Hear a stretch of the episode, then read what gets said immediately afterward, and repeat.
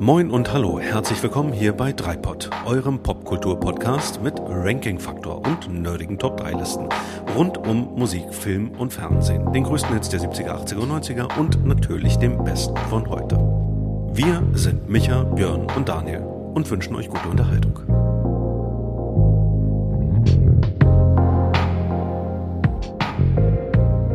Safe Word. Ja, ein Safe Word ist schön. Mäßig. Lass uns ein Safe Word aus. Was schlägst du vor? Weiß nicht, Oklahoma oder sowas. Unverfänglich, was man irgendwie ganz normal einfließen lassen kann in normale Sätze. Oklahoma, okay. Nein, ich weiß nicht. Ist unser, unser Safe Word. Björn, fang jetzt an. Ich kann nicht mehr. Ja, na dann. Hallo und herzlich willkommen bei Dreipod, eurem Popkultur-Podcast mit Ranking-Faktor. Ich bin Björn und mit mir verbunden durch die wundervolle Kraft der Technologie der Urlauber, Daniel. Hallo zusammen und nicht aus Berlin, der Medienmann Micha. Hallo. Da ist er und hier sind wir mit Folge Nummer 5 unseres Podcasts. Und zwar heute mit dem Thema Top 3 Computerspiele der 90er Jahre. Daniel seufzt jetzt schon, das ist kein gutes Ja. Zeichen. Tief durchatmen. Tief. Bevor wir mir- zu diesem fantastischen Thema kommen, Entschuldige, Björn. wollen wir uns erstmal für all das Feedback Bier bedanken. Bier aufmachen und für, für das Feedback bedanken.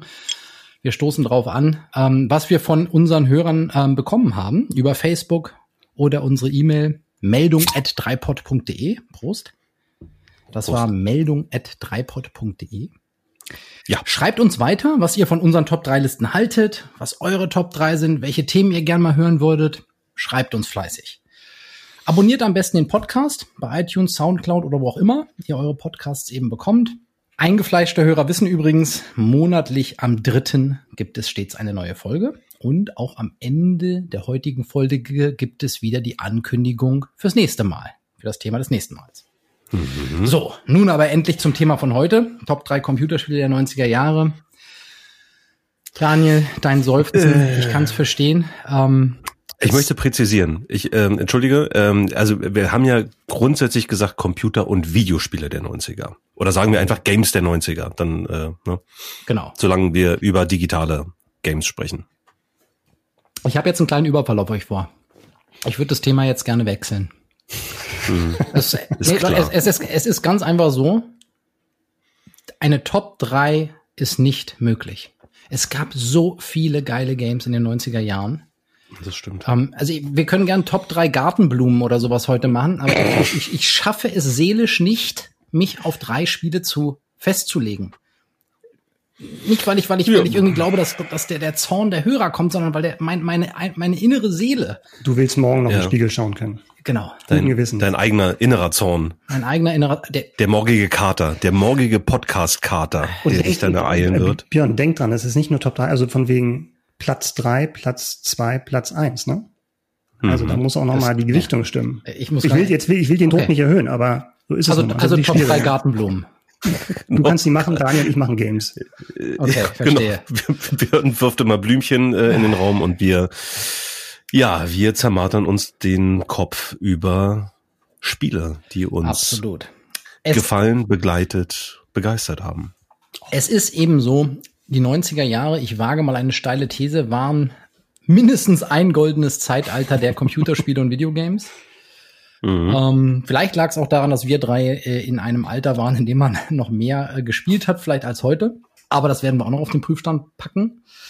Der Markt ist natürlich heute ein ganz anderer. Ne? Ähm, Daniel, Ja, wir haben ja. wir haben uns vor kurzem drüber unterhalten Mhm. ähm, zum Thema Popkultur. Nicht? Äh, der der Games-Markt macht in Deutschland heute fast das Vierfache an Umsatz im Vergleich zum gesamten Musikmarkt. Mhm. Also wir reden hier schon über ein Thema, auch, was auch mehr als ja, auch mehr als die Filmindustrie, ne, wenn ich ja, mich recht ja, erinnere. genau, auch mehr als die Filmindustrie. Und äh, deswegen, das kann man schon sagen, ist, ist Popkultur. Und vielleicht kommen wir ja, Ja. auch bei dem einen oder anderen, äh, bei der einen oder anderen Nominierung nochmal darauf zu sprechen, äh, inwiefern wir da ähm, auch Bezüge zu, zu ja, mehr als der vielleicht engeren Games-Welt haben. Gerade vor dem Hintergrund waren die 90er ein extrem spannendes Jahrzehnt, finde ich, weil Computer- und Videospiele quasi aus diesem, ähm, ja, aus diesem Image kamen, so von wegen, ja, das sind halt irgendwie picklige Schuljungen, die in ihrem Zimmer sitzen und da irgendwelche äh, Telespiele spielen.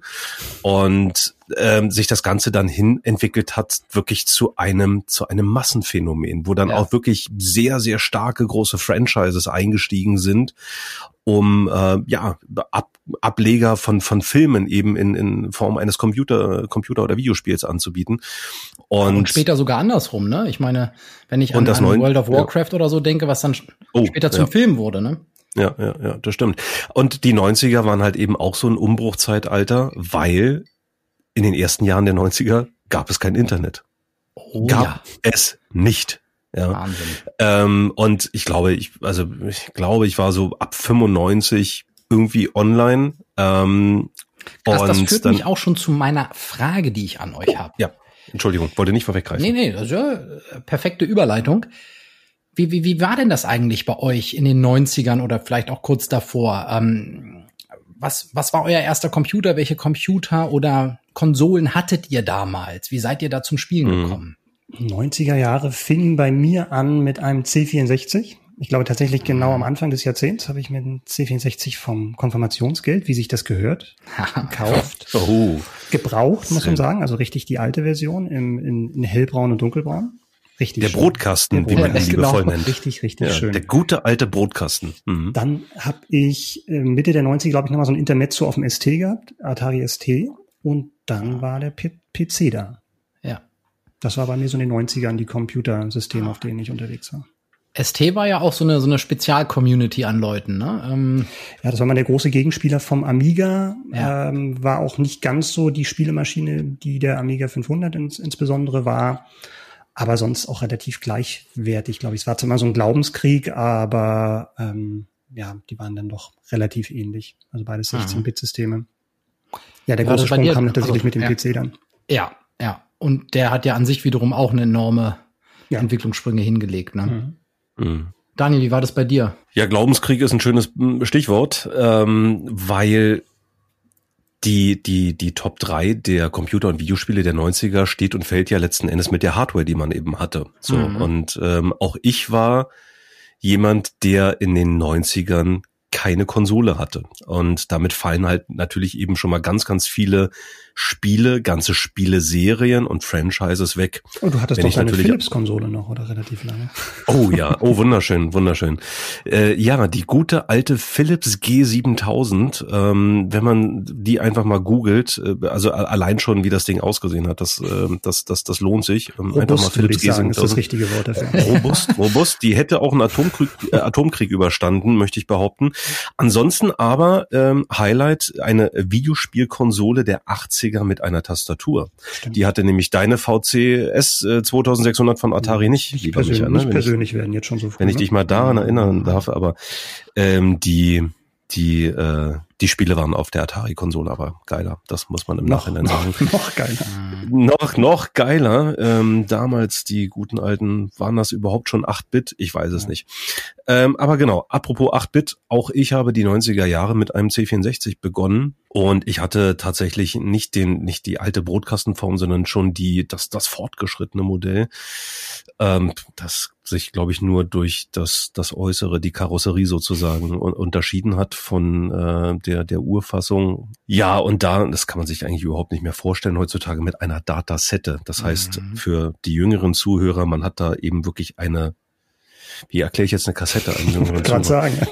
Vergesst Das das einfach, vergesst das einfach. jetzt, ne? Also man hat, man hat, man hat äh, Magnetbandgetriebene Datenträger in ein Abspielgerät Jetzt, gepackt. jetzt weiß jeder, was Sache ist. ja. Ich glaube, das muss man gar keinem erklären, weil wir haben keine jüngeren Zuhörer vermutlich. Also das weißt Alten du doch kennen's. nicht. Natürlich haben wir jüngere Zuhörer, natürlich. Ja, ich kenne, ich kenne persönlich jüngere Zuhörer und ähm, die sind Also auch schon ganz gespannt, was man. 40-Jährige. ja, deutlich unter 40. Naja, also jedenfalls, ich habe auch mit einem C64 ähm, äh, begonnen. Äh, also gut, äh, natürlich mit der Konsole, die mich ja eben angesprochen hat, aber das war tatsächlich dann noch 80er und die 90er waren dann wirklich geprägt von meinem heißgeliebten C64. Da war ich sicherlich auch, auch ein Spätzünder. Ähm, und dann tatsächlich der PC.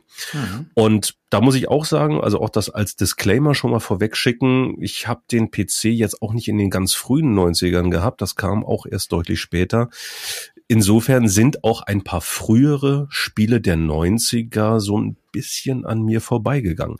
Deswegen sagte ich eingangs, es steht und fällt ja. oder es stand und fiel mit der Hardware, die man eben zur Verfügung hatte und wann, wie, wo, was. Egal, das nur am Rande.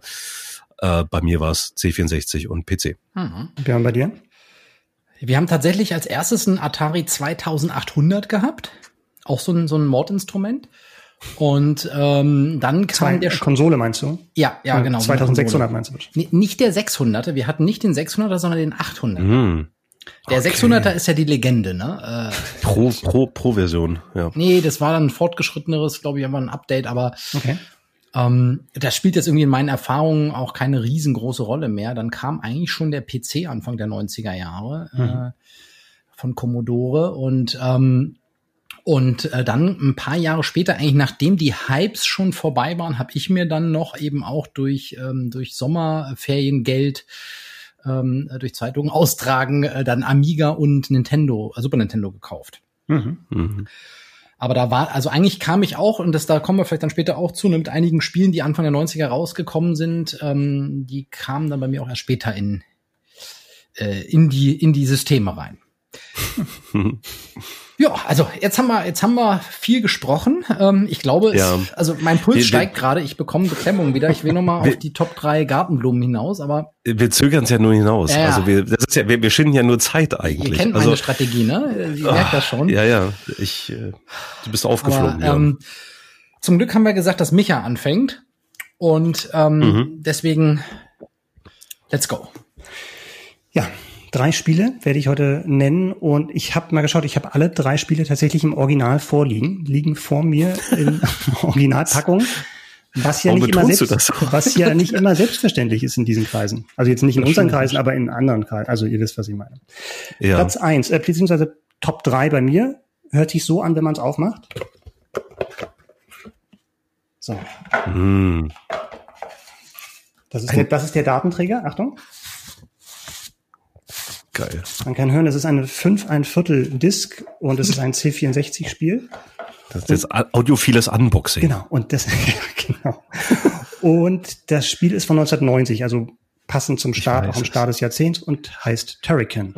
Yes! yes. Turrican ist ein C64-Klassiker, ist ein, äh, ich glaube, damals wurde das, der Begriff geprägt, äh, Jump in Gun statt Jump in Run. Also es wurde viel geballert. Man mhm. hat eine Ansicht von der Seite, eine 2D-Grafik gehabt. Ähm, und ich glaube, es gibt bei jedem System wahrscheinlich ein Spiel, was, was das System oder die Plattform bis zum äußersten ausreizt. Zumindest bei Systemen, die sich halt nicht beliebig ausbauen lassen, wie das damals der C64 war. Und das war tatsächlich so eines der letzten Highlights in meiner Wahrnehmung in der C64-Ära. Ja, also es gab vorher auch schon Spiele, die grafisch herausragend waren, so Defender of the Crown und Last Ninja und sowas. Aber mhm. hier kam halt alles zusammen. Also ihr beide kennt das ja, glaube ich, auch das Spiel. Mhm. Es ist sowohl grafisch, also vom Sound, als auch vom Spielerischen wirklich nochmal ein neues Level gewesen, was da die, die Game Designer erreicht haben. Ähm, mhm. Zur Story braucht man gar nicht so viel erzählen. Man muss sich eigentlich durch als in so einer Roboterrüstung, äh, Kampfrüstung durch viele Level ballern und auch diese, diese Ausmaße des Spiels waren wirklich für C64-Verhältnisse ähm, wirklich außergewöhnlich. Ich habe es ja gerade vorgemacht, das ist alles auf einer Diskette drauf und ich glaube 13 riesige Level mit zigtausend Gegnern. Ähm, das war schon mhm. wirklich eine neue Dimension, die da erreicht wurde. Mhm. 2D von der Seite, ne? Ja, 2D also von der Seite, genau. Side-Scroller, wie man Was, was ich bis heute hat, ein ne? schönes Format finde, muss ich sagen. Super. Auf jeden Fall. Also das ist ja Funktioniert auch, heute noch das, das funktioniert heute noch gut und es ist ja auch eine ganz interessante ähm, Entstehungsgeschichte von, ähm, von, den, von dem Entwicklerteam von Rainbow Arts, die ja auch dadurch bekannt oder berüchtigt geworden sind, dass sie sich halt auch sehr von anderen Spielen haben inspirieren lassen. Das, Schön ausgedrückt, ja. ja. waren ja so, so, so dreist, dann tatsächlich Great Giana Sisters, ich glaube mhm. 87 auf den Markt zu bringen. Und dann auch in der Werbung sich noch irgendwelche Brüder bezogen haben. Und das Spiel war halt sehr, sehr nah bei ähm, Super Mario dran. Ja. Und ähm, trotzdem ein super Spiel. Aber das kann man den jüngeren absolut. Zuhörern, entschuldige, auch ja. noch mal ganz kurz vergegenwärtigen. Great Jana Sisters, Super Mario Brothers. Also, ne, da ist eigentlich alles klar, wenn man das so genau. aufgesagt ich hat. Ich glaube, in, in England haben die sogar noch eine Werbekampagne gemacht von wegen The Brothers are History. Das kam dann nur so halb gut an bei Nintendo. Ja, das wurde, glaube ich, irgendwann verboten und war, kursierte dann nur noch als, als Raubkopie. Ja. Ja, woran ich mich noch erinnert hatte, als ich jetzt diese Top 3 ausgepackt habe, ist, dass ich mich noch an eine 64er Ausgabe, also die Zeitschrift 64er erinnern kann, die, glaube ich, 89 oder 90 rauskam. Und da war der erste Demo-Level von, von, ähm, von Hurricane raufgelegt. Nur hieß es mhm. da noch Hurricane, das Spiel. Das heißt, die haben irgendwelche rechtlichen ja. Streitigkeiten bekommen und mussten dann den Namen irgendwie in letzter Sekunde ändern. Und das sieht man auch noch ein bisschen der, der Grafik auf dem, äh, auf den ersten Werbeplakaten an, dass da aus dem H dann schnell ein T gemacht wurde. Okay. Sehr schön. Also, ja, das war wirklich nochmal so ein, wirklich, wo eigentlich die C64er Zeit schon so im Spätherbst war, seiner Entwicklung, ja. nochmal wirklich so ein mhm. Auflackern. Dann kam nächstes Jahr darauf, kam nochmal Turrican 2, aber der, was auch ein super Spiel ist, aber so der, der, der große Kanonenschlag war tatsächlich Turrican, weil das wirklich nochmal gezeigt hat, was man als Entwickler, der wirklich sehr beschränkte, sehr beschränkte Möglichkeiten hat und Kapazitäten hat, aus so einem System, was dann auch schon knappe zehn Jahre alt war, noch rausholen kann, wenn man wirklich da jeden Trick anwendet, den es gibt. Ja, vor allen Dingen, also weil du gerade Kapazitäten sagst, äh, das muss man sich auch nochmal vor Augen führen. Das waren damals irgendwie zehn Leute, die das gemacht haben. Also die, Übrigens die mit so einer eine Produ deutsche Firma, ne? Genau, Rainbow deutsche, Arts. deutsche Firma, genau. genau. Manfred Trenz ähm, hat da, glaube ich, ja. fast alles mehr oder weniger alleine gemacht. Also Regie geführt. Was, was genau. ja übrigens auch in der, in der für die Zeit ähm, relativ prägend war, dass, dass da einige deutsche Entwickler und, und Studios, ähm, Studios, wenn man sie so nennen kann, Daniel, du ja. sagst gerade richtig, ne? Also ja. ein paar Leute, dass teilweise einzelne Personen ja ganze Spiele produziert haben. Das stimmt. Ja. Genau, also der, der äh, besagter Manfred Trenz hat da, glaube ich, federführend so ziemlich äh, ja ein, einen Großteil mhm. designt und und und konzeptionell durchdacht. Mhm. Ähm, dann gab es eben äh, zwei, drei Leute, die sich um Musik und Sound gekümmert haben, oder lass es vier gewesen sein. Mhm. Ähm, bei Musik muss man natürlich Chris Hülsbeck erwähnen, Unbedingt. den, mhm. ne, den man, den man ähm, aus der damaligen Zeit, nicht nur auf dem C64, sondern auch als Musikproduzent für viele Amiga und, und Atari ST-Spiele kennt und so weiter. Und ähm, ja, dann, dann hast du da vielleicht ein paar Leute, die sich um, um, um Grafik und, und vielleicht auch nochmal irgendwie Testing, Qualitätssicherung und so weiter gekümmert haben, aber lass es am Ende des Tages zehn Leute gewesen sein. Ja, also ich, maximal ja, wahrscheinlich. Ja. Tot, tot Wahnsinn. Waren, waren, waren wahrscheinlich sogar weniger. Ich glaube auch. Also Chris, Hils Chris Hilsbeck hast du ja gerade angesprochen, der wirklich ja. da ähm, auch immer noch Sachen macht und auch, glaube ich, den Terrican Soundtrack dann auch mal mit klassischem Orchester aufgenommen hat. Also ganz tolle Sachen ja. dabei. Ja ganz tolle Kompositionen und alleine deshalb lohnt sich da schon mal reinzuschauen. Also wenn ihr mal die Möglichkeit habt, einen Emulator oder sowas, echt super. Ja. Klasse, super. Stand stand auf meiner äh, oder steht auf meiner Longlist und ich habe ernsthaft darüber nachgedacht, ähm, weil tatsächlich das das wollte ich noch mal ganz allgemein sagen, ähm, weil man in den 90ern immer so das Image noch hatte, ja, irgendwie Kinderzimmer und zurückgezogen und dann dann dann daddelt man da irgendwie stundenlang. Es ist tatsächlich so, dass ich mit ganz allgemein mit Gaming ähm, andere Menschen verbinde. Also wirklich mhm. den sozialen Kontakt zu anderen Menschen. Und ich mich wirklich sehr lebhaft und sehr, sehr gerne daran erinnere, wie wir uns an manch Level oder Endgegner gemeinsam die Zähne ausgebissen ja. haben. Wo es wirklich hieß, komm, wir, wir spielen jetzt abwechselnd. Also es gab gar keinen zwei, es gab keinen Zwei-Spieler-Modus in dem Sinne, ne? Sondern wir haben immer gesagt, jeder spielt ein Leben und dann wurde halt der, damals weltbeste, also wahrscheinlich bis heute weltbeste Joystick der Competition Pro weitergereicht ah. und dann haben wir uns da abgewechselt. Und Bestimmt. insofern, ich verbinde da einfach wahnsinnig viele gute Erinnerungen äh, an das Spiel, aber eben auch das gemeinsame Spielen. Und mhm. ähm, insofern, ich hatte Terrican eben auch auf meiner, auf meiner Liste und äh, war tatsächlich auch so ein Anwärter hat es dann letzten Endes nicht ganz geschafft, aber ist. Dann verrate uns doch mal, was deine Nummer drei ist. Bin ich schon dran? Du bist jetzt Wirklich? schon dran. Turrican 2, hoffe ich. Eieieiei. Na gut, ähm, ich mach das auch diesmal ganz kurz und schmerzlos. Es ist X-Wing Alliance. Und ähm, man müsste eigentlich X-Wing nennen, natürlich, aber ähm, also X-Wing, warum grundsätzlich diese Art von Spiel? Für mich und für viele, viele andere Menschen meines Alters, die also in, in den 90ern eben in diesem Alter waren, ähm, war es ein, ein, ein Kindheitstraum, mal einen X-Wing aus Star Wars zu fliegen. Und warum X-Wing Alliance? Weil dieses Spiel nochmal einen oben drauf gesetzt hat. Man konnte den Millennium Falcon fliegen. Und das ist nun zweifelsohne das coolste Raumschiff in der gesamten Science-Fiction-Filmgeschichte, möchte ich behaupten. Und ähm, deswegen habe ich X-Wing Alliance gewählt. Ein sehr später 90er, tatsächlich mhm. ähm, erst 99 auf den Markt gekommen. Technisch und damals top, ne? Das war auch. Super, super. Also es hat, es hatte natürlich ähm, geistige, geistige Vorläufer mit dem, dem Ur-X-Wing, was glaube ich 1993 auf den Markt gekommen ist.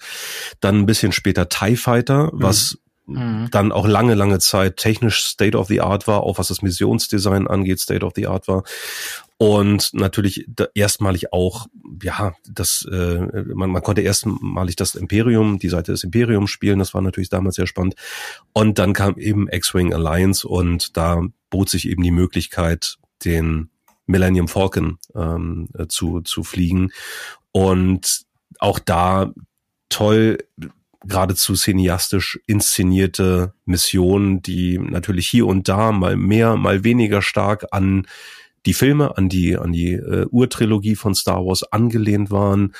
Und absolutes Highlight ist natürlich, dass man dann wirklich den Angriff auf ähm, oder überhaupt so die die Schlacht um Endor, also womit Star Wars Episode 6, ähm, das äh, die Rückkehr der Jedi Ritter ähm, dann eben abschließt.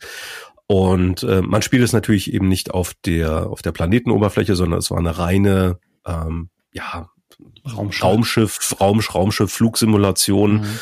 Und ähm, ja, das absolute Highlight, darauf wollte ich hinaus, war dann natürlich die der Angriff auf den zweiten Todesstern. Und man ist dann quasi wie im Film mit dem Millennium Falcon in den Todesstern reingeflogen und ähm, mhm. habe ich bis heute Gänsehaut, wenn ich nur dran denke. und äh, also super. War das also, ein Spiel, dieses, was ihr auf LAN-Partys hm? gespielt habt? X-Wing Alliance nicht wirklich, nee. Also da, daran kann ich mich nicht erinnern. Wir kommen nachher noch zu einem. Ist es so? Äh, ja, ja. Ist es so? Ja. Okay. Ähm, aber das, das haben wir in, das habe ich auch nie in einem, in einem lokalen Netzwerk gespielt. Manchmal über online eins zu eins mit dem Kumpel. Ja. Aber auch, aber auch das ist ja etwas, was man den jüngeren Zuhörern mal erklären kann, was ein, eine, eine Netzwerksession ist oder eine LAN-Party. Würde ich, würde ich, ähm, würde ich dann an gegebener Stelle ohnehin noch mal vertiefen wollen. Ähm, ja, okay, dann lass uns das tun. Also ich hätte möglicherweise auch noch etwas dazu beizutragen. ähm, ja, aber ähm, Björn, du hast es, du hast es eingangs ja auch schon mehrfach betont. Also auch ich als jemand, der, der in den 90ern, man, man war halt äh, Schüler damals oder naja, überwiegend Schüler und äh, man hatte deutlich mehr Zeit und weniger ähm, weniger Verantwortlichkeiten wie, wie, wie heutzutage und man hatte einfach mehr Zeit zum Zocken, bringen wir es auf den Punkt. Und ich erinnere mich einfach sehr, sehr gerne an diese Zeit. Es war eben eine sehr prägende Zeit und wie ich eben auch gesagt habe, hat das bei mir auch ganz, ganz viel mit Menschen und mit Situationen zu tun. Und bei X-Wing Alliance ist es eben so, es ist Star Wars. Ich bin mit Star Wars aufgegangen aufgewachsen. Ich kriege ähm, auch, auch heute noch bei jedem Star Wars Intro und sei es auch einer der beschissenen Filme, die es dann zwischendurch mal gab, ich kriege da trotzdem immer noch Gänsehaut. Also wenn, wenn die Musik ähm, losbricht und ähm, ja, dieses, diese, diese wunderbare, diese wunderbare Schrift über den, über den Bildschirm scrollt, über den Fernseher scrollt, ähm, dann, dann habe ich Gänsehaut. Und so ist das eben auch bei ganz, ganz vielen Star Wars-Spielen, die ich über die letzten Dekaden gespielt habe und X-Wing Alliance. Aus meiner Sicht ein sehr würdiger Vertreter aus den 90er Jahren. Ja, cool. Coole Nominierung, kann ich, äh, kann ich gut nachvollziehen. So, Björn, ich bin auch wirklich gespannt wie ein Regenschirm gerade, äh, ja, was bei dir also rauskommt. Ich, ich will euch nochmal für die Top 3 Gartenblumen versuchen zu begeistern an der Stelle, aber ich, ich, wirklich, ich meine, wirklich körperlich, mein Puls ist gerade, ähm, ich versuche es jetzt durchzuziehen. Bitte. Meine Nummer drei, wir wechseln äh, die Hardware-Systeme und kommen zum Nintendo, zur Nintendo-Welt und meine Nummer drei ist Super Mario Kart. Sehr gut. Um, ähm, ja, schön. Man kann das als einen sogenannten Fun Racer bezeichnen. Ähm, ja. Also als ein Autorennspiel, ähm, nicht im klassischen Sinne, sondern mit sehr vielen Fun, also lustigen Elementen, wo du in Cards halt. In Cards, genau, mit den, mhm. mit den Figuren aus dem Nintendo, äh, aus der Nintendo-Welt, also Mario, Luigi, Bowser und wen es da nicht alles gibt, die Prinzessinnen und so, mhm. Rennen gegeneinander fahren kannst und natürlich auch äh, in, gegen den Computer. Und ähm, vor allem aber die Multispieler, äh, Multiplayer-Spiele, ähm, die haben mich damals, die haben es mir angetan, weil du eben besondere Fähigkeiten hast ähm, in diesen Rennen, um äh, deine Gegner aus äh, oder, oder dir Vorteile zu verschaffen oder den Gegner Nachteile. Du kannst sie abschießen mit so Panzern ähm, oder bekommst so einen Unverwundbarkeitsstern. Du meinst so Schildkrötenpanzer, ne? Die konnte man irgendwie nach, genau. konnte, konnte man nach den Spielern werfen, ja. Genau. genau. Und ähm, die waren in unterschiedlicher äh, Intensität quasi ähm, oder Wirkung. Und je weiter hinten man im Rennen war, umso ein stärkeres äh, ähm, Highlight hat man dann, Add-on hat man dann ab und zu bekommen, um sich zu boosten. Mhm. Sodass es eigentlich immer eine, eine tolle Möglichkeit war, ähm, gegeneinander zu spielen und immer noch eine Chance hatte, ranzukommen irgendwie. Und man hat geflucht, mhm. wenn einen dann von hinten mhm. einer auf der letzten Zielgeraden noch abgeschossen hat. Und ähm, das Ganze eben mit diesen tollen Figuren aus dem Nintendo-Imperium, wo ich ohnehin sagen muss, ähm, ne, Stichwort Popkultur, ähm, die Mario-Welt ja. hat es ja nun wirklich äh, weit über die Computerszene hinaus in, in Bekanntheit gebracht. Mhm. Ja. Und der Sch Kreis schließt sich für mich nicht zuletzt auch deswegen, weil, lieber Daniel, seit dem letzten Tag am Meer, der noch nicht so lange her ist, äh, hast ja. du mir ja die äh, Nintendo äh, Switch schmackhaft gemacht. Würde ich nie tun, sowas. Aber wenn du das so erinnerst, dann. Ja, ja, ja. Und ja. eines der ersten Spiele, was ich seitdem auch wieder zocke, ist, ähm, ist Mario Kart. Und ich habe genauso viel Spaß wie damals. Ähm, es ist halt eben ein, glaube ich, so für, für, für Hardcore-Rennspiel-Fanatiker wäre das wahrscheinlich nichts. Ähm, mhm. Weil es eben nicht nur auf den reinen Skill ankommt, ähm, sondern eigentlich eine Art, ja, das ist eigentlich ein Spiel für Familien, für, für Freunde untereinander, um einfach Spaß zu haben. Ja. Ich wollte gerade sagen, also das ist ja wirklich ähm, auch ganz oft gar nicht die Zielgruppe, die die Nintendo da versucht zu erreichen. Ne? Also ähm, wo du gerade die Switch genannt hast oder nennen wir auch mal eine, eine Vorgängerkonsole, die Nintendo Wii. Mhm. Das das sind nie das sind nie Konsolen, die jetzt technisch ähm, State of the Art sind und jetzt mhm. sich irgendwie mit einer Xbox oder einer, einer PS4 irgendwie messen äh, oder messen lassen wollen, sondern es stehen andere Dinge im Vordergrund. Es steht auch hier wieder das Miteinander, das gemeinsame ja. Spielen, das gemeinsame Fluchen Fluchen, aber auch das gemeinsame Lachen.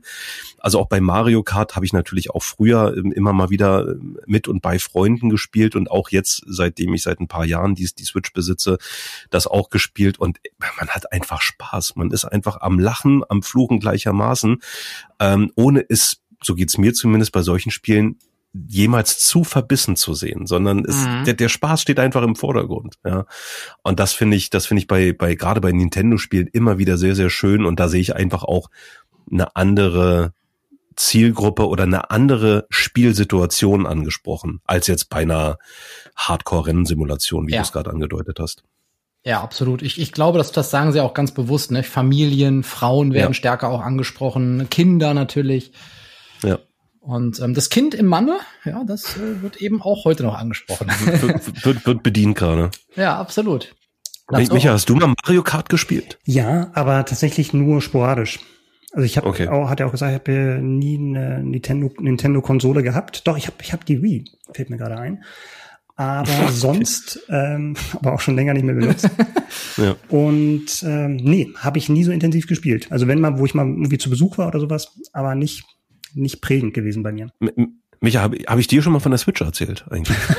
Wir sprechen nachher mal, Daniel. Du kriegst doch Provisionen ja, okay, okay, da. Das ist so ein Affiliate-Link. Ja. Ja. Ähm, nee, wie sagtest du, Daniel, zu mir letztens da, als es um die, um die Switch ging, ähm, so typische, typisch für diese Spiele ist ja easy to learn, hard to master, ne? Ja, Absolut, also ja. Jeder, jeder kann eigentlich sofort mitspielen. Ja. Um dann im Hardcore-Modus auch noch, auch noch vorne dabei zu sein, da musst du dann eben auch viel reinstecken. Aber das ist eben das Schöne, jeder ist sofort dabei und äh, man, kann, man kann eben schnell mal einen Abend damit verbringen. Das ist übrigens, damit würde ich auch meine Nominierung zum Ende bringen, für mich so in, bei meinen drei Nominierungen heute eine, ein Kompromiss gewesen. Jede Nominierung steht für so ein bisschen so eine Art Cluster an Spielen. Ach, jetzt kommt das Kleingedruckte. Jetzt kommt ja. das Kleingedruckte. Ich Und, hab's geahnt. Äh, Dazu, ne, ich meine, diese ganze Mario-Welt beispielsweise. Ähm, Stell, Stellvertretertitel, ja, Björn? Okay. Mhm. Also, Aha, dazu verstehe, gehören Super verstehe. Mario, Super Mario ja, 64. Da kann ich auch gleich noch nachlegen, ja. Aber eigentlich perfekte Überleitung jetzt in die Runde zwei. Mhm. Ja. Micha. Du weißt gar nicht, wie perfekt die Überleitung ist, weil das gar nicht so weit weg ist. Ich war ja in den 90ern, auch schon vorher, ich war ja ein Casual Gamer, bevor es den Begriff überhaupt gab.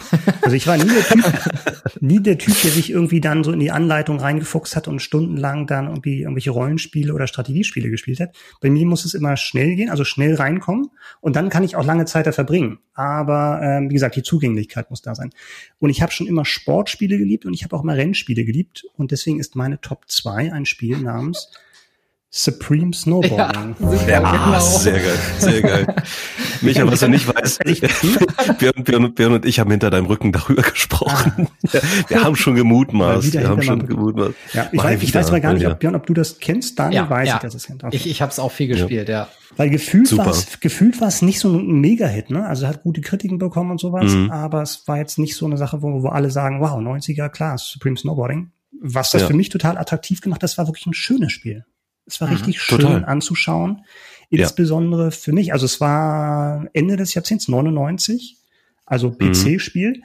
Und ich war jetzt auch nie der Typ, der irgendwie einen High-End-PC zu Hause hatte. Das heißt, es war so ein Durchschnitts-PC und da lief dieses Spiel super gut. Und es war ein schönes Spiel, weil, also es ist ein Snowboard-Simulator, wobei Simulator, ja, das wird wahrscheinlich jetzt Leuten, die auf, auf Fahrphysik und sowas äh, Wert legen, wahrscheinlich dann auch ein bisschen zu unterkomplex sein. Aber ähm, es macht einfach Spaß, da wirklich deine Runden zu ziehen. Es geht, es gibt verschiedene Disziplinen, also einfach ein Rennen fahren, so schnell wie möglich den Berg runterkommen oder Halfpipe oder Sprünge. Mhm. Und man fährt da wirklich durch wunderschöne Landschaften. Durch Wälder, ja. durch Dörfer, mitten ja. durch Dörfer durch. Man fährt den Berg runter und ähm, zu verschiedenen Tages- und Nachtzeiten, was auch ein toller Effekt ist, mit Fackeln an der Seite. Stimmt, ja, das sah super also man, aus. Man, das sah wirklich richtig gut aus. Und ja. ähm, das habe ich richtig gern gespielt. Und man konnte so geile Sprungfiguren machen, ne? Das ja. war auch, also mhm. ja, auch da wieder easy, easy, da, da, ist genau dieses ja. Motto, ne? Schnell reinzukommen, aber um die Dinger richtig gut zu machen. Das stimmt. Ja, ja, und das ist ja dann so, dass man so pedantisch ist und zu schauen, dass man halt den, den Rekord, den man mit Mühe und Not aufgestellt hat, dann doch nochmal brechen will. Ich habe das ja. auch solo gespielt. Oder halt mal, wenn ein Kumpel da war, meistens dann Daniel. Und ähm, aber jetzt nicht Netzwerk oder so, und auch nicht ähm, ähm, dann irgendwelche Rechner zusammengeschlossen. Aber was ein cooler Modus war, und ich hatte das vorher eigentlich noch bei keinem Rennspiel gesehen, ähm, war halt so ein Ghost Rider-Modus. Das heißt, der Rekord, den du aufgestellt hast, mhm. fuhr dann als Schatten Stimmt, voraus. Ja, genau. Und du ja. kannst genau sehen, welche Spur du beim letzten Mal genommen hast und willst aber natürlich schneller sein. Und das hat echt einen total hohen Motivationsfaktor gehabt. Und Frustfaktor. Mhm. Also ich und kenne das, natürlich. Wenn du schon auf halbem Weg ja. merkst, ich schaff's nicht mehr, Abbruch, Neustart. Ja, eigentlich nach der ersten Kurve eigentlich schon. genau. Das ja. geht ja. schon mal zur Escape-Taste. Das stimmt. Oh Mann. Ja, da werden, da werden echt Erinnerungen wach. Also ja, es gab genau, es gab drei Modi. Ne? Mhm. Also es gab Abfahrt, es gab Halfpipe und dann eben diese diesen Sprung, wo man möglichst hohe, ja. weite, spektakuläre Sprünge hinlegen musste, mhm. richtig? Die drei. Hm, okay. Ich glaube ja, ich glaube ja. Also das, ähm, was ich daran auch schön fand, dass es halt so eine ungewöhnliche Sportart ist. Also überhaupt so Wintersport nach Ski or Die oder sowas kam dir jetzt nicht mehr so viel in meiner in meiner Winter Winter Games. Ja. Winter Games. Okay, das war ja noch mal davor, aber ja. tatsächlich ja. so ein so ein Downhill ähm, entweder Ski oder Snowboard Simulator, das hatte schon was. Das war wirklich mal was anderes als jetzt dieses klassische. Autorennen. Ja. Ja. Und wie gesagt, sah richtig toll aus und hat sich auch gut gefahren. Wen sowas reizt, dem kann ich allerwärmstens Steep empfehlen. Gibt's für die PlayStation, Xbox weiß ich nicht, glaube ich, kann sein. Ähm, auf jeden Fall ein wirklich, wirklich tolles Snowboard, Ski, äh, Paragliding, also verschiedene weitere äh, Disziplinen, die man irgendwie von einem hohen Berg macht. Man kann sogar Schlitten fahren, äh, was ziemlich abgefahren ist. Äh, und es ist auch ein wunder, wunderschönes Spiel. Also mhm. allein oben auf dem Berg zu stehen und äh, zu verschiedenen Tageszeiten über, über das Panorama zu schauen. Mhm. Großartig. Das nur am Rande. Steep ist auf jeden Fall ein geistiger Nachfolger von Supreme Snowboarding. Das war deine Platz Top 2, ne? Dann macht Björn jetzt weiter. nee, das äh, ist Steep ist ja ein bisschen ja. aktueller, irgendwie äh, vier, fünf Jahre alt, sowas okay. in dem Dreh, 2016 mhm. vielleicht. So. Aber, Weiß ich nicht. Ja. Was ist denn deine Nummer zwei, Daniel? Äh, bin ich, bin ich schon wieder dran? Das kann ja nicht sein. Du merkst schon, zack, ich, zack, zack, ich, ich drück hier aufs Tempo. Mann, Mann, Mann, Mann. Ähm, ich weiß gar nicht, wie mit so viel Tempo umgehen soll. Ähm, ich wollte, ich wollte, aber Micha, Micha, ich wollte zumindest, ich wollte zumindest noch mal ganz kurz erwähnt haben. Ähm, Supreme Snowboarding 1999. Was haben wir beide gemacht? Wir haben uns unsere Rekorde aufgeschrieben. Ich glaube, ich habe dann sogar irgendwann mal äh, in, in einfachstem HTML eine Seite zusammengeklampft, wo ich dann unseren jeweiligen Rekord äh, eingetragen habe. Also so haben wir da uns damals das, eben gebettelt und okay. gechallenged, also wie man so schön sagt. Das hatte ich gar nicht mehr auf dem Schirm. Was ich auf dem Schirm hatte, ist, dass du ein Competition Pro in Gold angesprüht hast, als wir mal, als wir mal ähm, irgendeine das Challenge hatten. Ja, das, das war, aber das viel früher. Nee, das, war das war noch, noch C64 oder ja, so, ja, ne? Ja. ja. Stimmt, stimmt. So, solche Dinge haben wir gemacht. Aber äh, wir haben uns tatsächlich eben auch ähm, in ganz wunderbarer Art gegenseitig Rekorde bei Supreme Snowboarding mhm. abgenommen und äh, es gab mal für uns beide eine kleine Internetseite dafür. Krass. Gibt's die immer noch? Ja. Äh, nein. Wir schauen mal nach. Ich muss mal gucken, ob ich die auf irgendeiner Backup-Diskette noch habe. Aber du willst ja eigentlich nur Zeit, Zeit gewinnen, aber deine ja. Top 2 steht ja. an. Meine Top 2 steht an und die 2 steht im Namen. Es ist Age of Empires 2. Yes. The Age, The Age of Kings. Auch gerade noch so 90er, weil Oktober 99 veröffentlicht. Ähm, lustigerweise gefühlt hätte ich es früher in die 90er gepackt, aber es war tatsächlich erst äh, späte, neun, späte 90er, also 99. Und auch das Björn, du hast es ja eben angedeutet, das ist, es ist so ein totaler Stellvertretertitel. Also okay. Age of Empires, ähm, kurz erklärt, es ist ein, ein ähm, Echtzeitstrategiespiel, heutzutage gerne mit, mit ähm, RTS, Real-Time Strategy abgekürzt, wo man eine Karte aus Vogelperspektive oder so einer isometrischen Vogelperspektive eben sieht und ähm, ja, dann hat man, dann hat man kleine Einheiten, man fängt meistens in irgendeiner frühen Epoche an und dann hat man Siedler, die erstmal Holz hacken müssen und, und Erz abbauen und ähm, gibt es auch irgendwie, kann man äh, Farmen, also äh, Bauernhöfe anlegen und äh, natürlich aber parallel auch militärische Einheiten bauen, Schwertkämpfer, Bogenschützen und so weiter und so fort. Und The Age of Kings, das deutet es schon so ein bisschen an, es geht in erster Linie ums Mittelalter. Und ja, das war eben so ein Titel, wo man ähm, so eine, so eine gewisse Evolution durchlaufen hat ähm, im, im Laufe des Spiels und ähm, von einem früheren Zeitalter zu einem späteren Zeitalter kommen musste und sich gegen allerlei Feinde zur Wehr setzen musste. Ganz kurz aufgezählt, weil das habe ich tatsächlich ähm, recherchiert, weil ich es nicht mehr so präsent hatte.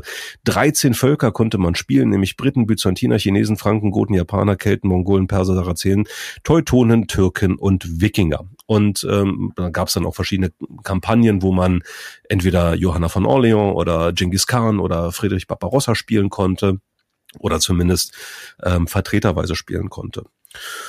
Und warum sagte ich Stellvertretertitel? Weil wenn ich an die 90er denke, dann muss ich auch eben an unsere heiß und innig geliebten Netzwerkssessions denken mhm. und dann muss ich einen Titel nehmen, den wir damals tatsächlich im Netzwerk rauf und runter gespielt haben. Dazu zählte natürlich der Vorgänger Age of Empires 1, ähm, der auch zeitlich äh, noch mal ein paar Jahrhunderte früher äh, angesiedelt war, äh, Jahrhunderte bis Jahrtausende wahrscheinlich.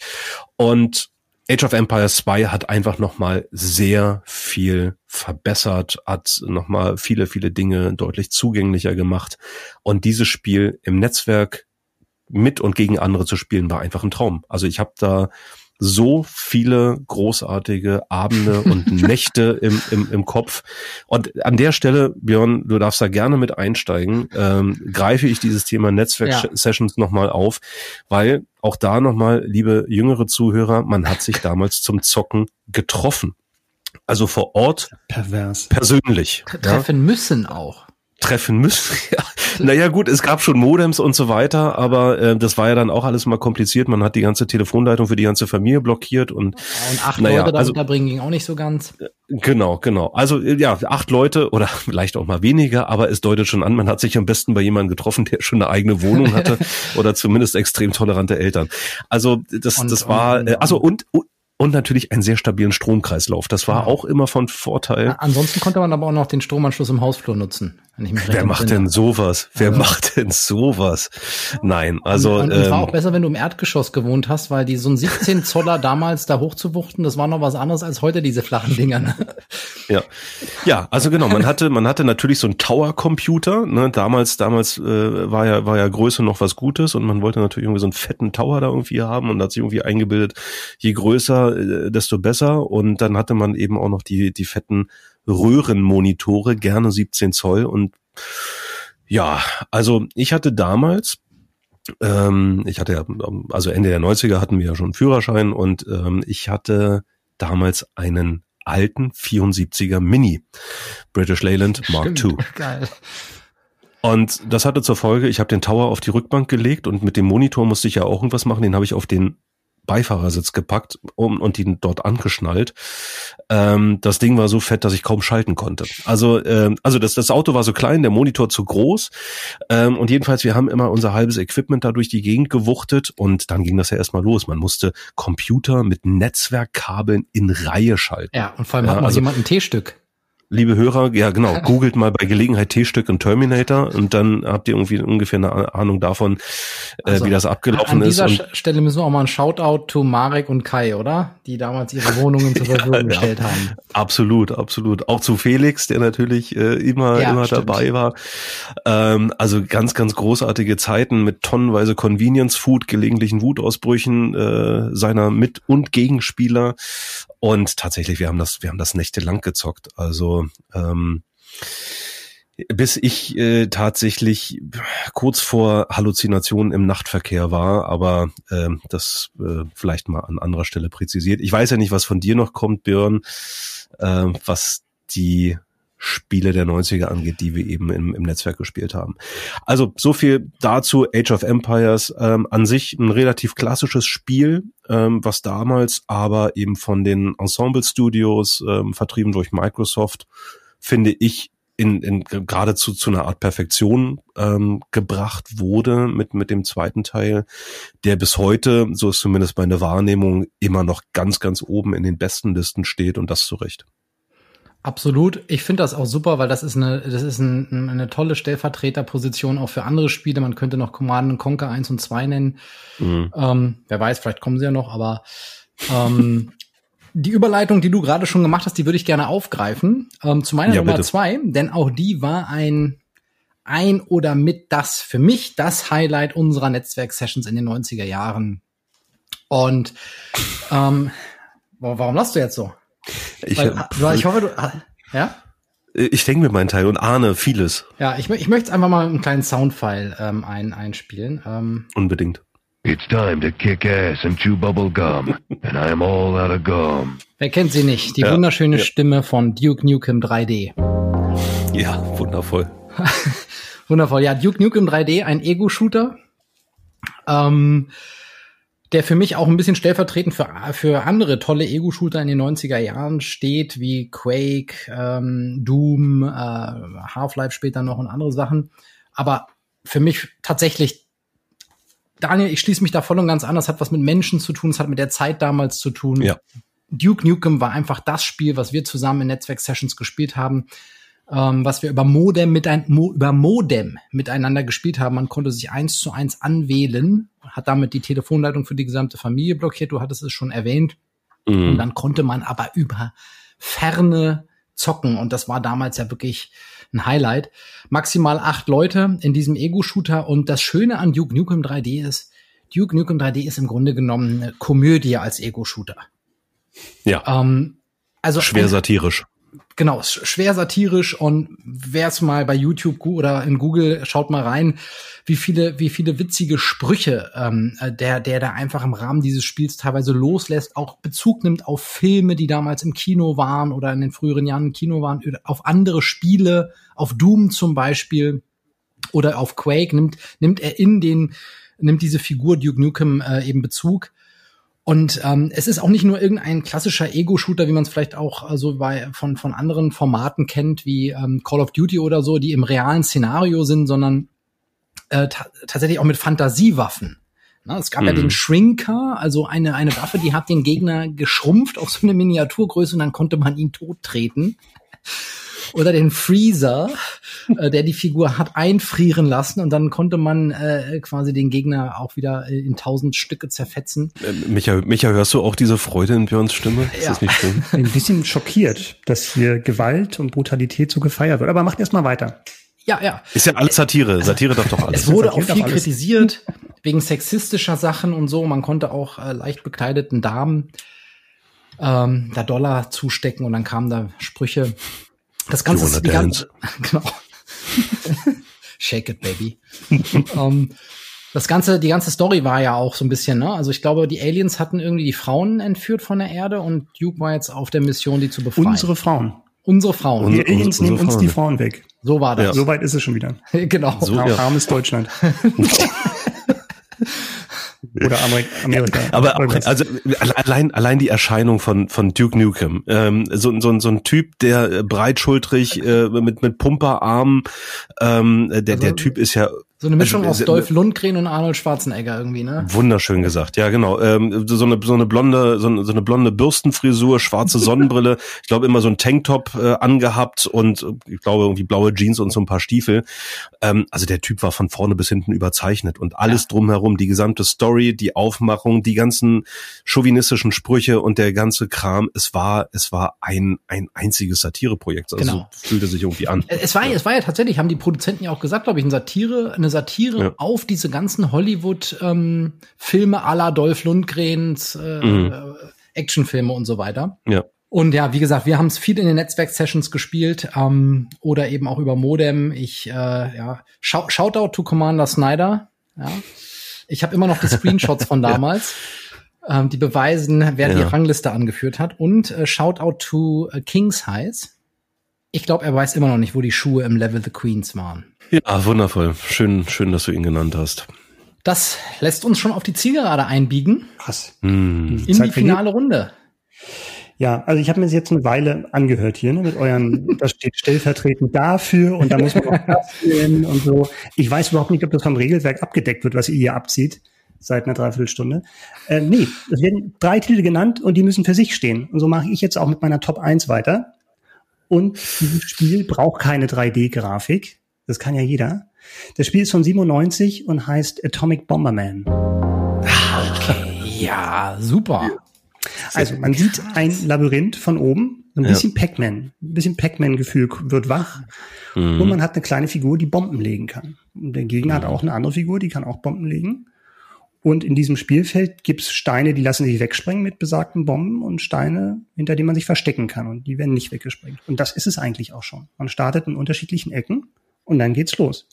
Und Mhm. ab und zu tauchen Extras auf, wenn man da so einen, so einen Ziegelstein weggebombt hat. Und darunter steckt dann zum Beispiel eine Flamme.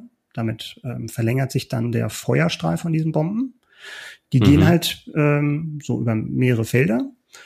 Oder da ist ein Rollschuh drin, äh, mit dem man schneller wird, oder äh, ein, ein Boxhandschuh oder ein Stiefel. Mit dem Boxhandschuh kann man dann die Bomben werfen und mit dem Schuh kann man sie kicken. Und richtig perfide wird's dann mit Zeitzündern oder mit Mehrfachbomben. Ja. Mhm. Es ist äh, wirklich, es macht grandios viel Spaß, dieses Spiel. Und gerade Daniel, wir haben das auch äh, einige Zeit lang sehr intensiv gespielt und Oh ja. da kommen so die, die besten und schlechten, schlechtesten Seiten in einem. Also nicht bei mir, aber bei anderen Leuten, die da nicht so ausgeglichen sind. Da Natürlich tun- nur bei anderen Leuten. natürlich nur. Ja. Da tun sich natürlich dann Abgründe auf. So Aggression, Panik, wenn das Spielfeld immer Ja. kleiner wird. Man kann auch was sehr schön, man, man, man wirft die Bombe links raus und auf dem rechten Rand kommt sie wieder. Ähm, Michael, ich habe von dir Flüche gehört, die kannte ich vorher gar nicht. Ja. Er spricht mit fremder Zunge. Ja, Mhm. Schadenfreude ist auch sehr beliebt bei dem Spiel, wenn sich einer dann praktisch selbst, selbst Ja, einsperrt von der eigenen Bombe und die, die, die Figuren waren dann auch sehr lustig animiert, somit die sich dann irgendwie in eine weiße Flagge, Flagge äh, wedeln oder sich schon wie bei so einem. Erschießungskommando die Augen zubinden. Oder auch selber sich irgendwie versuchen noch wegzuschippen irgendwie, ne? Die Buddeln versuchen sich dann einen Tunnel zu graben in den zwei Sekunden bis zur Auslösung. Auch sehr ja, schön. super. Ja. Ja, und das Ganze ist dann immer unterfüttert von, von Soundeffekten mit irgendwie Who's Your Daddy und Who's Ja. the Man und irgendwelche Schreie. Stimmt, es war Ja. richtig, richtig witzig. Ja. Ja, super Platz eins. Ja. Ja, und das ist halt auch so Inbegriff des, des Casual Games. Also Ja. du musst einem Ja. eigentlich einen Spieler, mit dem du das erste Mal spielst, musst du überhaupt nichts erklären. Selbst Mhm. die Extras kriegt man dann irgendwann drauf. Und ähm, ja, und dann geht's halt gegeneinander. Und das macht richtig, richtig Laune. Das ist ja das Spannende, dass wir, dass wir tatsächlich eben alle einen unterschiedlichen Erfahrungshorizont mhm. haben, eben was, was, was Spiele angeht. Ähm, also Björn und ich in den 90ern mit Sicherheit deutlich, deutlich, deutlich mehr gespielt haben und mhm. auch deutlich mehr Titel gespielt haben. Ähm, aber aus, aus deiner Sicht. Suchst du gerade nach einer Begründung für deine Stellvertreter-Argumentation? Nee, ne? Nö, nee, nee, überhaupt nicht, überhaupt nicht. Also auch, auch bei meinem Platz eins bin ich völlig entspannt gerade. Also, ähm, nein, aber ich find's, ich find's, ich find's spannend, weil ich mich wirklich im Vorfeld sehr intensiv und auch hier nochmal, ich weiß gar nicht, ob wir es eingangs gesagt haben, wir kennen natürlich unsere Top 3 vorher nicht. Ne? Das ist ja für uns auch gerade alles total überraschend. Mhm. Man hat extrem viel, ähm, man überlegt extrem viel, was der andere eben nehmen wird und man hat da Vermutungen und so weiter. Und bei Björn war natürlich auch die Vermutung mit äh, Duke Nukem sehr nah. Ähm, aber bei dir habe ich, ähm, ja, ich habe an Supreme Snowboarding gedacht und, und auch an Turrican, aber ich war dann echt am überlegen, was könnte da noch äh, im, im Bunde sein. Und mhm. ich muss gestehen, an Atomic Bomberman habe ich überhaupt nicht gedacht. Mhm. Ähm, zumal, also es ist, es ist ja auch ein sehr populärer Titel, also den gibt's ja auch tatsächlich auf anderen, du hast es, ja. mhm. ne, also wir haben es auf dem PC gespielt oder auch du hast es eben ja. äh, schwerpunktmäßig auf dem PC gespielt, gibt's äh, tausend Varianten, früher hieß das mal Dyna Blaster, aber dieses, mhm. äh, diese, dieses Label Bomberman, das gibt's jetzt in, in, in zig Varianten und ich glaube auch aktuell auf der Nintendo Switch und so weiter. Mhm. Also das ist, darauf wollte ich hinaus, das ist auch ein Franchise und ein Spielprinzip, was nicht tot zu kriegen ist. Also das taucht immer mhm. wieder auf irgendwelchen ja. Plattformen und irgendwelchen Varianten auf und äh, ein, Ur, ja, ein Urspiel irgendwie, finde ich. Auf, also ja. Das, ja. Äh, ich im Grunde total verwundert, dass das, dass das sozusagen mit Atomic äh, die Version von 97 ist. Ne? Das, das könnte vom Spielprinzip her ein 80er-Jahre-Spiel sein. Ist es auch. Und, äh, also, also es ist, glaube ich, der, der Urvater ist, glaube ich, irgendein, also war wahrscheinlich irgendein Automatenspielmecher, ne? Also weiß könnte, ich nicht genau. Also das, das normale, das erste Bomberman war, glaube ich, von Anfang der 90er irgendwann. Mhm. Mhm. Aber wo du, wo du das gerade sagtest, Daniel, also, ne, da, da gibt es ja eine ganze Familie an Spielen, die da quasi zugehört. Und mhm. ja. also tatsächlich, ich, ich, ich bin auch überhaupt nicht drauf gekommen bei meinen Gedanken jetzt. Und umso, umso schlimmer wird's eigentlich noch jetzt. Weil tatsächlich auch so ein Suchtspiel. Auch, und was auch ja. für super geile Abende zu, zu zweit, irgendwie vom, ja. vom Rechner oder so. Perfekt. Geniales, genau, also zu, zu, zu geniales Game Design, was ja. die, was die Extras betrifft. Also hast ja, du ein Prinzip mit diesem, mit diesem Labyrinth oder so schaust halt drauf und weißt halt, manche Sachen kann man wegbomben, andere nicht. Und dann durch die Extras ähm, kriegt das halt wirklich nochmal auch so ein bisschen, ich will jetzt nicht sagen, dass das irgendwie dann strategisch wird, ne? aber das Spiel wird nochmal ein anderes, eben dadurch, dass du halt Bomben schießen kannst und auch an einer bestimmten Position stoppen kannst. Wenn du das falsche Extra aufnimmst, weil es irgendwie so ein Überraschungsextra ist, du weißt nicht, ob es was Schlechtes oder was Gutes ist und plötzlich wirst du langsam oder pupst Bomben und ziehst dann halt genau. Ja. ja, da geht der Blutdruck schon mal hoch. Das stimmt. Und ich habe übrigens gerade mal nachgeguckt. 83 ist der erste ja. Bomberman. Ja, und es ist es ist auch wieder so ein Spiel, was was vom Multiplayer lebt. Also was was ja. was äh, durch das ähm, was vom Spiel gegen gegen menschliche Gegenspieler lebt. Ähm, äh, und ich glaube, am besten, wenn sie neben dir sitzen. Ja, ja, natürlich. dann, dann, dann, dann erst so richtig. Ähm, also da zündet das Spiel im wahrsten Sinne des Wortes erst erst so richtig, ähm, wenn äh, wenn man eben nicht gegen den Computergegner spielt, was glaube ich bei Atomic Bomberman auch so, ja, war okay, aber am besten war es halt wirklich ja. mit mit menschlichen ja. Gegnern. Das äh, menschlichen ja. Opfern. Menschlichen Opfern. Ja. ja, so war das leider manchmal. Coole Wahl. Ja. Daniel, der Trommelwirbel. Ich schon wieder. Mann, Mann, Mann, Mann, Mann. Dungeon Keeper. Ja. Das also, das kam ganz schnell, unvermittelt, ohne Vorrede, ganz einfach, weil man in einer 90er-Liste ein Spiel von Balfrog dabei haben muss. das geht gar nicht anders, ist mir dann im Nachhinein aufgefallen. Bitte? Im Grundgesetz, glaube ich auch, ne? Das, steht, das steht im 90er Jahre Computer- und Videospiele-Grundgesetz. Von Peter, ähm, Peter Molyneux, ne? Peter Molyneux, genau, der damalige, ja, der damalige Chef von Balfrog und Balfrog war ähm, in den 90ern der Inbegriff für wirklich kreative Spiele oder auch Spiele, die ein ganzes Genre begründet haben. Also man denke an Populous, man mhm. denke an Syndicate, ähm, auch, ein äh, auch ein Titel, der bei mir auf der Longlist ist und wo ich wirklich mit mir gerungen habe. Ähm, auch solche Sachen wie Magic Carpet, wo man auf einem fliegenden Teppich durch den Orient geflogen ist und so weiter.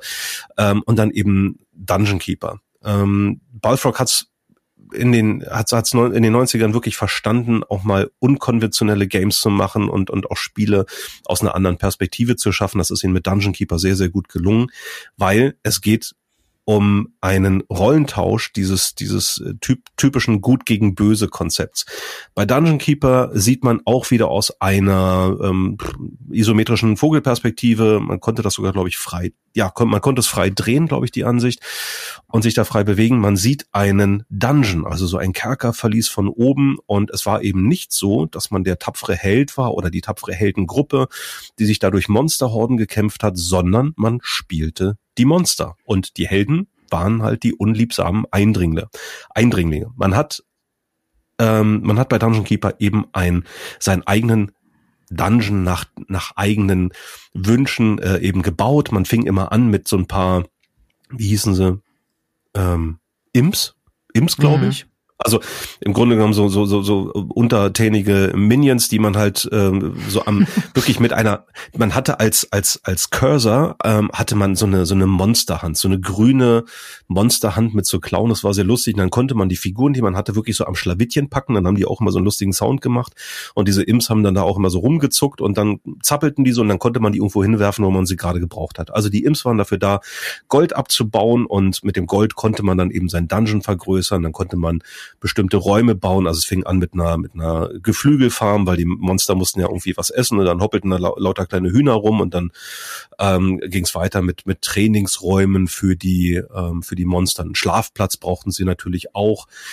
Und dann ging es immer weiter mit Erweiterungen mit einer Bibliothek. Beispielsweise konnte man Zauberer akquirieren und je nachdem, welchen, welchen Raum, welche Erweiterung man gebaut hat, umso vielfältiger und besser wurde eben die Monsterschar, die man ja eben dadurch anlocken konnte. Und irgendwann kam es dann eben vor, dass so eine so eine Monster, äh, so eine jetzt heißt schon, das schon falsch, eine Heldengruppe sich eben in das ähm, in seinen eigenen Dungeon verirrt hat und die hatten eigentlich immer dasselbe Ziel. Sie wollten nämlich das Herz des Dungeons, ähm, eigentlich immer so der, der zentrale Mittelpunkt eines Dungeons, wollten sie zerstören und das musstest du eben tunlichst verhindern all das, also allein mal diesen Spieß umzudrehen, weil man hat sich in den Jahren und Jahrzehnten davor ja immer als Held oder Heldengruppe durch diese Monsterhorden durchgeschnetzelt. Und das hat Balfrog in den 90ern mit Dungeon Keeper umgedreht und das war schon mal für mich ein tolles, erfrischendes äh, Spielprinzip.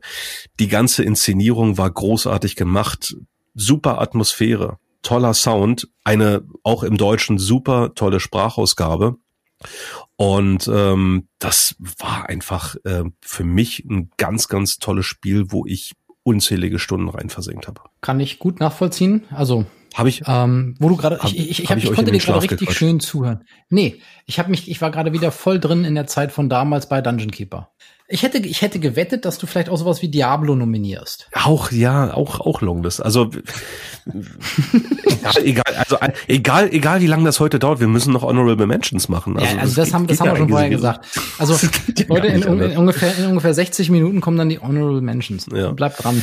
Also, ich, ich kann das, ich kann das an der Stelle auch abrunden. Also, jeder, der Dungeon Keeper nicht kennt oder das nicht gesehen hat und äh, bitte nicht irgendwie verwechseln mit diesem ganz, ganz schlimmen Aufguss, den es irgendwie mal auf iOS oder Android-Handys gab vor ein paar Jahren, wo dann so ein Pay-to-Win-Titel von Electronic Arts draus gemacht wurde. Ganz, ganz schlimm. Bo großen Bogen drum machen und sich gerne wirklich mal die Urfassung, die kann man sich auch heute noch bei GOG oder keine Ahnung, bei irgendwelchen äh, aktuellen Gaming-Plattformen tatsächlich noch runterladen. Wahrscheinlich auch nur ähm, für, für Windows, aber wer ein Windows-System sein eigen nennt, ähm, oder das in irgendeiner Weise ähm, emulieren kann, der sollte da mal reinschauen. Toller Titel. Cool, Dankeschön. Also ja. klasse.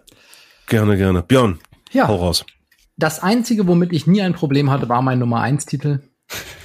Und das ist Indiana Jones and the Fate of Atlantis. Mm. Sehr gut, ja. Auch hier wieder eine Stellvertretergeschichte für diverse tolle äh, Point-and-Click-Adventures, vor allem von LucasArts. Das wird alles ja. rausgeschnitten, Björn, das weißt du. Also, ne? Mm. Monkey Island 1, 2, Green mm. Fandango, wir kennen mm. sie alle, Day of the Tentacle und so weiter und so fort. Ähm, aber tatsächlich Indiana Jones and the Fate of Atlantis. Daniel, du hast ganz am Anfang bei deiner Nummer drei so über, über ich glaube, es war die Nummer drei mit Star Wars, ähm, so davon gesprochen, wie du ne, in diese Star Wars Welt ähm, egal ja. ob, ob Film oder, oder Spiel immer wieder dann reinkommst und, und, und äh, dass das richtig Emotionen auslöst. Bei mir ist das mit Indiana Jones ähnlich. Und ja. ähm, nachdem man die Filme gesehen hatte, äh, äh, die, die Möglichkeit zu haben, Indiana Jones selber zu spielen in einem sogenannten Point-and-Click-Adventure, wie es heißt. Ja. Das war für mich damals ein Traum. Du Ja. kann, das war wie die, wie die Möglichkeit, äh, die Hauptrolle in einem Indiana Jones Film zu spielen. Und dieses, dieser, dieses Spiel war fantastisch gemacht. Ähm, also Point and Click heißt äh, natürlich damals noch 2D. Man hat Dinge angeklickt, mit denen man interagieren konnte, konnte dann zum Beispiel unterschiedliche Interaktionsmöglichkeiten auswählen, Gegenstände benutzen, zum Beispiel Indy seine Peitsche ne, benutzen mit einem, mit einem Item und dann passierten bestimmte Dinge. Mhm. Es Und gab so eine Auswahl von Verben, ne, die man zur Verfügung hatte, äh, gehen, ähm, benutzen und, und noch viele andere Dinge. Ne? Genau. Diese, die, die hatte man so in einem unteren Bildschirmbereich. Und Und dann, Dann sogar ganze Sätze in Konversationen, wo dann so, ne, also du, Ja. da stellte dir jemand eine Frage und du musstest dann, konntest dann aus einem von vier Antwortmöglichkeiten auswählen und je nachdem hat sich Ja. dann die Handlung entwickelt. ja. Und ähm, die ganze, ähm, die ganze Atmosphäre war also Indiana Jones pur. Es drehte sich mehr oder weniger darum, dass äh, man äh, auf der Suche nach dieser ver verborgenen Stadt Atlantis ist. Und äh, auch ein Highlight dieses Spiels war, ähm, es gab drei Modi, zwischen denen man wählen konnte. Ähm, Das heißt, du konntest einen eher, sagen wir mal, actionlastigen Modus wählen, wo du dich dann als Indie mehr gekloppt hast mit den Gegnern. Oder eben einen Rätselmodus, der sehr klassisch so im Adventure-Stil war und Rätsel lösen, kombinieren ähm, und, und sowas. Äh, und einem Team-Modus. Ähm, und ähm, das war natürlich auch nochmal ein Highlight, weil du konntest im Grunde genommen dadurch so ein bisschen 3 in 1 Spieler äh, spielen. Mhm. Und äh, ja, also das, das, die, die Musik in dem, in dem Spiel war klasse. Das war pure Indiana Jones Atmosphäre zum selber erleben, zum reinzoomen. Ich habe das damals, ähm, das war jetzt 92, noch vor der, wirklich vor der Internetzeit, mit einem Kumpel äh, durchgespielt. Wir haben am Telefon zusammen das Spiel gespielt. Also Geil. bis mein Vater irgendwann reinkam und meinte, sag mal, irgendwie, ähm, ich, ich versuche auf dem anderen Apparat seit irgendwie zwei Stunden zu telefonieren. Was läuft denn hier, ne? Ja. Ähm, Am Telefonspielen gab es später dann nur bei Kabel 1 und Hugo, ne? Das, äh, Und ähm, ich will gar nicht auf, auf, auf diverse Details eingehen. Ähm, technischer Natur, Innovationen ohne Ende kann man kann sich der äh, derjenige, der es der es möchte, durchlesen. Ähm, ist so ein bisschen. Ich hab's ich hab's mal wieder angespielt vor vor zwei drei Jahren. Das war schon Desillusion pur. Ja, Von der, Graf von der Grafik her? ja, von der von der Grafik her, genau. Ja, das ist ja Ähm, oftmals tatsächlich der, der Knackpunkt ne, bei alten Spielen. mhm. Genau, also und da besonders, wenn man so im, im, im Kopf noch hat, ich habe mich gefühlt, als wäre es ein Indiana Jones Film und da waren eben auch viele animierte Sequenzen, wo die dann von alleine gesprochen haben und man hat auch den Charakter sehr Mhm. aussehen lassen wie Harrison Ford und Hm. ähm, es ähm, es ist trotzdem schlecht gealtert, äh, einfach grafisch, aber das das ist logisch, das sind Mhm. fast 30 Jahre her. Aber eine, eine Sache kann man, glaube ich, noch erwähnen bei äh, diesem Titel, Björn, es gab keine Filmvorlage. Nee, Also anders als natürlich bei Indiana Jones and the Last Crusade, was auch ein wahnsinnig erfolgreicher Point-and-Click-Titel war. Ähm, Zwei Jahre vorher, glaube ich, ne? Oder? Neun- nee, 89 kam drei Jahre, neun- genau, ja. neun- Drei Jahre, genau. 89 kam der raus. Ähm, aber Indiana Jones and the Fate of Atlantis, den Film gibt's ja bis heute nicht. Ähm, der vierte wurde dann bekanntermaßen ein anderer. Aber es gab damals eben keine Vorlage in dem Sinne. Das kann man ja auch nochmal erwähnen. Und ähm, umso erstaunlicher, wie toll, ich habe das auch gespielt, ähm, wie toll dieses Spiel dann auch storymäßig geworden ist. Mhm. Ähm, Daniel, wir haben im Vorgespräch drüber gesprochen. Ähm, damals auch noch die Zeit der PC-Zeitschriften oder der Games-Zeitschriften. Ne? Ja. Ähm, äh, und da, damals ging es noch darum, ähm, Musterlösungen wurden da abgedruckt für solche Spiele. Und ich habe Ja. damals tatsächlich bei diesem Spiel den Versuch unternommen, es zu schaffen, weil es fiel in die Sommerferien, in die Schulferien, Um die einzuschicken dann. um die Lösung. einzuschicken und Mhm. die, glaube ich, 500 Mark zu kassieren oder so, äh, die es, glaube ich, für solche fetten Spiele gab. Mhm. Und hab's nicht geschafft. Okay. Ja. Andere waren schneller. War tatsächlich der erfolgreichste dieser LucasArts-Titel im Verkauf, also auch erfolgreicher als Mhm. die Monkey Island-Spiele, die ja Krass. sehr bekannt sind. Ah, hätte ich nicht gedacht. Ja, ich hätte hätte ja auch nicht gedacht. Mhm. Insgesamt LucasArts damals mit diesen Adventures, das war genau mein Game. Ja. Genre. Etwas, was ein bisschen Also- verloren gegangen ist. Steht ja auch stellvertretend Ja. für eine ganze Reihe Spiele. Genau, Ja, genau. ja. Stellvertreter. Hatten wir schon darüber gesprochen? Ja, also da, Nee, da, kaum hatten wir schon erwähnt bisher. Ähm, Monkey Island 2 hattest du eben auch genannt und, und der steht auch auf meiner Longlist und Ja. ich habe mir gedacht, bei Point-and-Click-Adventures ist auf den guten Björn einfach Verlass und äh, da hast Dann du mich überhaupt nicht, nehmen, enttäuscht. Ja, genau, da St Stell Stellvertreterprinzip, nicht wahr? Ähm, da hast du euch? da, hast du mich, da hast du mich also überhaupt nicht enttäuscht. Äh, to to tolle, tolle Nummer eins. Also ich feuer jetzt noch mal ganz kurz so ein paar Honorable Mentions ähm, ja. in die Runde. Ähm, ein paar Titel sind schon gefallen, aber auf meiner auf meiner Longlist äh, ist natürlich Half-Life, ähm, ja, weil ja. Äh, ist ist wegbereitend gewesen. Also war ein, ist war ein Meilenstein, ist bis heute ein Meilenstein, der tatsächlich wegbereitend für viele weitere Ableger war, ob es nun später Counter-Strike war oder, oder ähm, Portal war. Ähm, da die führen letzten Endes alle auf Half-Life zurück. Und, und qualitativ ähm, würde ich auch sagen, wäre es auf jeden Fall ein Top-3-Spiel der 90er Jahre. Alleine weil es am Ende lag und dann von der Engine her und von der, ja, von der also es, genau. es ist ein fantastisches Spiel, ja. Ja, ja. Diablo ist auch schon zwischendurch gefallen. Ja. Ich sag nur, ich habe ich hab dein Ohr gefunden, ich steck das mal ein. Also war auch ein, äh, ein Multiplayer-Titel, der wirklich sehr, sehr großen Spaß gemacht hat, sich da nächtelang durch irgendwelche Dungeons äh, zu kloppen. Äh, zu viert ging das, glaube ich, damals im ersten Titel. Oder zu dritt? Nee, zu dritt ging das, glaube ich. Naja, wie auch immer, ähm, die Vergangenheit, äh, ja, da verklärt man dann vieles so in der, in der Rückschau. Aber ansonsten ähm, natürlich auch zu nennen die Need for Speed-Titel. Ja. Auch hier nochmal herzliche Grüße an Hawks, mit dem ich mich äh, sehr, sehr schwer Hawk, gebettelt habe. Ich werde nie vergessen, wie du den Abflug gemacht hast auf dem einen Rundkurs und so einen Lachflash weiß bekommen. ganz, ich, ich weiß ganz genau, was du meinst. Das war, glaube ich, Aquatica ähm, ja, bei Need for Speed 3 und äh, wie wir uns natürlich auch wirklich mit Millimeter, nein, also wirklich mit mit Nanometer Joystick-Arbeit äh, da versucht haben, Millisekunden abzunehmen. Ähm, ganz, ganz großartige Erinnerung. Und ja, ansonsten viele Dinge sind eben im, im, im Nebensatz schon gefallen. Äh, Syndicate oder eben auch Privateer, um mal was aus mhm. der Wing Commander, ähm, äh, aus dem Wing Commander Franchise zu nennen das sind nochmal so die Dinge, die ich mal ganz schnell in den Raum schleudere. Ich ergänze gerne, ja. ja. Ähm, an, neben all dem, was schon genannt wurde, in den drei Stellvertreterkategorien. ähm, ja, Civilization, Railroad Tycoon, GTA mm. und selbst mm. so kleine, süße Spielchen wie die Lemmings. Ja, stimmt. Stimmt, ja. Großartiger Tüfteltitel gewesen. Absolut, ja. In den, in den frühen 90ern, ja. Ich glaube, alles andere haben wir im Wesentlichen irgendwann mal genannt, ähm, äh, was zumindest auf meiner Longlist steht. Micha, ist da noch was bei dir? Da mache ich heute aus Prinzip nicht mit. Okay. nee, heute, heute einen vergessen, das gibt's doch gar nicht. Komm, du, aber komm. du könntest, du könntest stattdessen, Anna, sag erst mal deinen noch. Bundesliga-Manager Professional. Das wäre doch was für mich, ja. So. Ja, so. Aber wir haben, wir haben so viele, wir haben so viele gute Sachen nicht genannt. Wir haben kein einziges FIFA oder NBA oder NHL genannt, auch Spiele, die in den 90er Jahren wahnsinnig populär waren. Äh, und Micha, erinnere ich mich auch dran, dass wir da, ja. ich glaube, NBA-Matches hatten, bis, bis, bis das Gamepad qualmte. Also ja. da war viel Schönes dabei. Da, wo ich damals gewohnt habe, da ist immer noch eine Delle in der Tür. Meine Hand nachdem, nachdem der Buzzerbeater vom Gegner reingegangen ist, doch mhm. mal ausgerutscht ist. Ja, da ja. rutscht einem schon mal die Hand aus. Da kann man schon mal raus. Ja, ja ich, ich, ich, erinnere mich auch noch, als äh, der eine dem anderen den Stromstecker gezogen hat am Rechner, weil man vermeintlich, Daniel, du warst involviert, dem ja. anderen auf den Monitor geguckt hat, um die Atombombe bei Command Conquer zu setzen. Das, das macht man ja, viele, Daniel, das macht man ja auch nicht.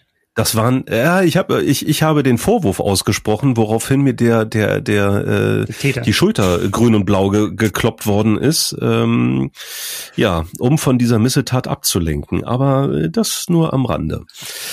Ja, es gibt Dinge, die vergisst man nicht und ähm, umso schöner ist, wenn man sie auch viele, viele Jahre später mit einem Lächeln erzählen kann. Ja, wenn ihr also auch mal genannt werden wolltet, äh, wollt zukünftig mit ähm, euren Nominierungen oder aber gar Themenvorschläge habt für Top 3 Listen, die wir unbedingt besprechen müssen, immer dann her damit an meldung at dreipod.de, meldung ja. at dreipod.de oder über Facebook oder andere Kanäle. Was haben wir denn in der genau. nächsten, genau, was haben wir denn in der nächsten sechsten Folge von Dreipod vor? Ja, ähm, wir machen in der nächsten Folge machen wir verpasste Konzerte. Ja. Was kann das sein? Es sind Konzerte, auf die man nicht gehen konnte. Entweder weil man auf einem anderen Erdteil lebt oder noch gar nicht geboren war. Also was sind die Konzerte, äh, wo wir gerne hin wollten oder gerne hingegangen wären? Und darüber werden wir sprechen.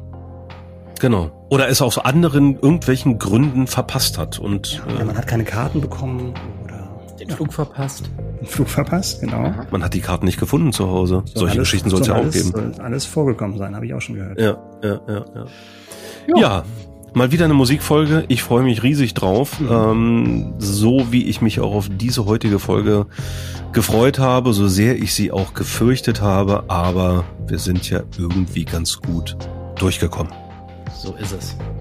Haben wir alles gesagt für heute? Wie fühlt sich's an? Haben wir. Es fühlt sich gut ja. an. Gut, dass wir darüber gesprochen haben. Super. Danke. Tschüss.